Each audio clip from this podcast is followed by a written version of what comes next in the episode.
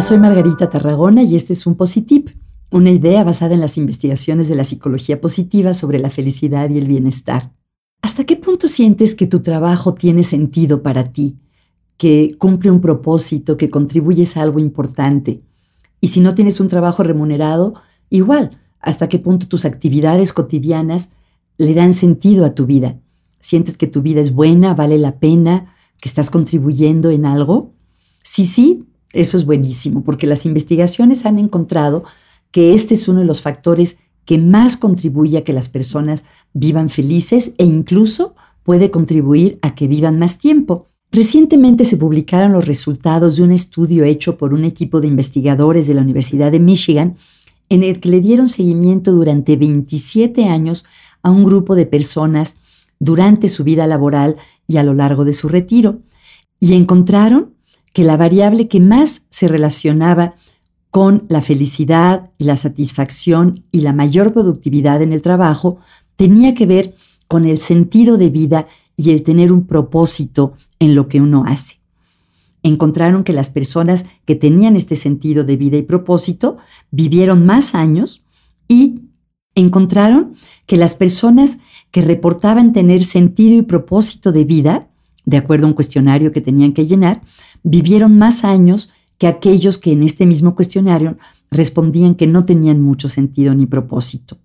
Otras investigaciones también de la Universidad de Michigan muestran que estamos más involucrados, más motivados, más productivos cuando efectivamente le encontramos sentido a lo que hacemos.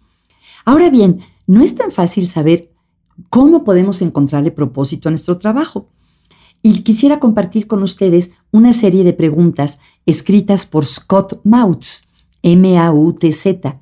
Él es profesor de la Universidad de Indiana y ha tenido una larga carrera en el mundo de los negocios y escribió un libro que se llama en inglés Make It Matter, en español es algo así como Haz que sea importante o haz que importe.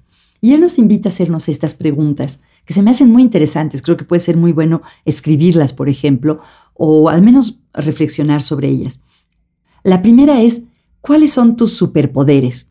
Sin modestias, ¿cuáles son las cosas para las que tú eres realmente bueno? Lo que se te da, lo que te sale bien, lo que te encanta hacer, aquello que otras personas eh, te piden ayuda para hacer. Esos son indicadores de cuáles son tus superpoderes.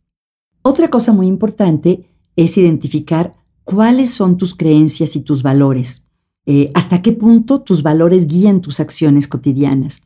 Si somos congruentes y actuamos de acuerdo a nuestros valores, es mucho más probable que tengamos una vida con sentido y con propósito. Otra pregunta es, ¿qué harías aunque no te pagaran? ¿Qué harías gratis? Eso nos da una idea de cuáles son nuestras pasiones, qué es lo que realmente nos encanta hacer. La mayoría de nosotros sí necesitamos que nos paguen por lo que hacemos, pero es una manera de acercarnos a qué es lo que realmente nos enciende, nos motiva, nos encanta. Otra manera es ver hacia atrás y preguntarnos cuáles han sido algunos de nuestros momentos más felices. ¿Qué estábamos haciendo en esos momentos?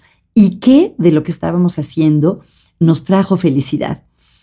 Podemos ver si hay ciertos patrones que generalmente en nuestros momentos más felices tenían que ver con eh, estar con cierto tipo de personas o en cierto tipo de lugares o contextos o haciendo cierto tipo de cosas. Puede ser haciendo algo artístico o leyendo o haciendo algo que implique crear cosas con las manos. Otra pregunta es, ¿qué has aprendido a lo largo de tu, de tu vida laboral de las cosas que te salieron mal, de tus errores o fracasos? A veces es difícil pensar en esto, pero todos podemos aprender de lo que hemos hecho mal.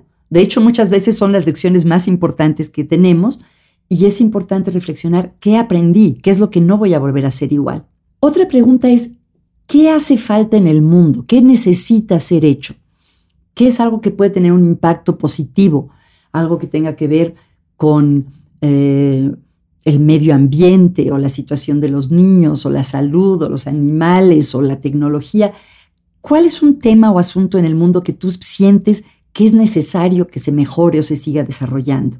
Otra pregunta que se me hace muy bonita si para las personas que trabajan todavía es, ¿qué es lo que extrañarían tus compañeros de trabajo si tú no estuvieras ahí? ¿Qué extrañarían las personas que trabajan contigo si tú no estuvieras? Esta es una manera de ver qué es lo que tú contribuyes, qué es lo que es especial se conecta con la primera pregunta de los superpoderes. Y por último, ¿qué dirían las personas que te conocen sobre qué es lo tuyo, qué es lo que tú estás llamado a hacer, qué es lo que otras personas piensan es tu verdadera vocación? A veces nosotros tenemos puntos ciegos sobre nosotros mismos, sobre nuestros talentos, y las personas cercanas a nosotros sí los pueden ver y preguntarles puede ser un ejercicio muy interesante. Espero que estas preguntas los hagan reflexionar. A mí definitivamente me hicieron pensar y me gustaron mucho y pienso usarlas en mis sesiones de coaching. Y les pido que si les gustó, que recomienden los Positips y mi podcast a otras personas, porque se ha visto que las personas encuentran podcasts generalmente gracias a que alguien se los recomienda y se los agradezco mucho.